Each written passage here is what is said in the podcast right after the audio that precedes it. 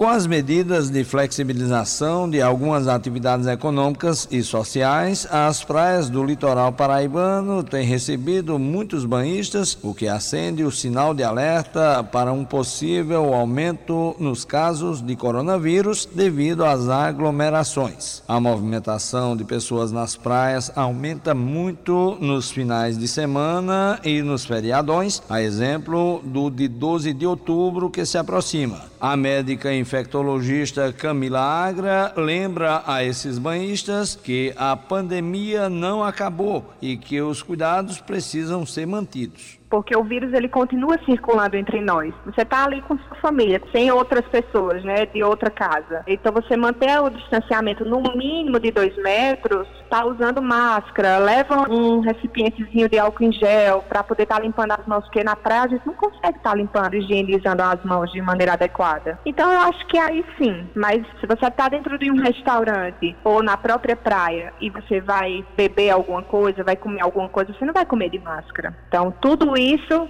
vai prejudicar. A gente tem que se preocupar que quanto mais fechado o ambiente, quanto menor a circulação do ar, maiores os riscos. Então, mesmo que você esteja num ambiente com poucas pessoas, mas se o ambiente ele for fechado, não houver janelas abertas, não houver uma boa circulação para renovar aquele ar, a gente pode ter partículas virais que ficam dispersas no ar, então a gente vai se contaminar. As pessoas devem evitar o uso de álcool em outras partes do corpo que não sejam as mãos durante a exposição ao sol, como explica a dermatologista Esté Palitó. Deve-se evitar o uso do álcool, principalmente em áreas grandes da pele. O uso do álcool nessas situações de exposição ao sol pode causar irritação, além de que pode contribuir para o aparecimento de manchas na pele. Outro cuidado importante é quando se utiliza o álcool, não acender cigarro, ter cuidado se tem alguma churrasqueira próximo, que isso pode causar sérias queimaduras. De preferência, procurar lavar as mãos. Se tiver um quiosque, preferir ir no local que tem pia, que tem água corrente, lavar as mãos e evitar o uso do álcool. A dermatologista chama a atenção para a gravidade dos casos de queimaduras com álcool. Vai variar de uma queimadura leve a uma queimadura grave.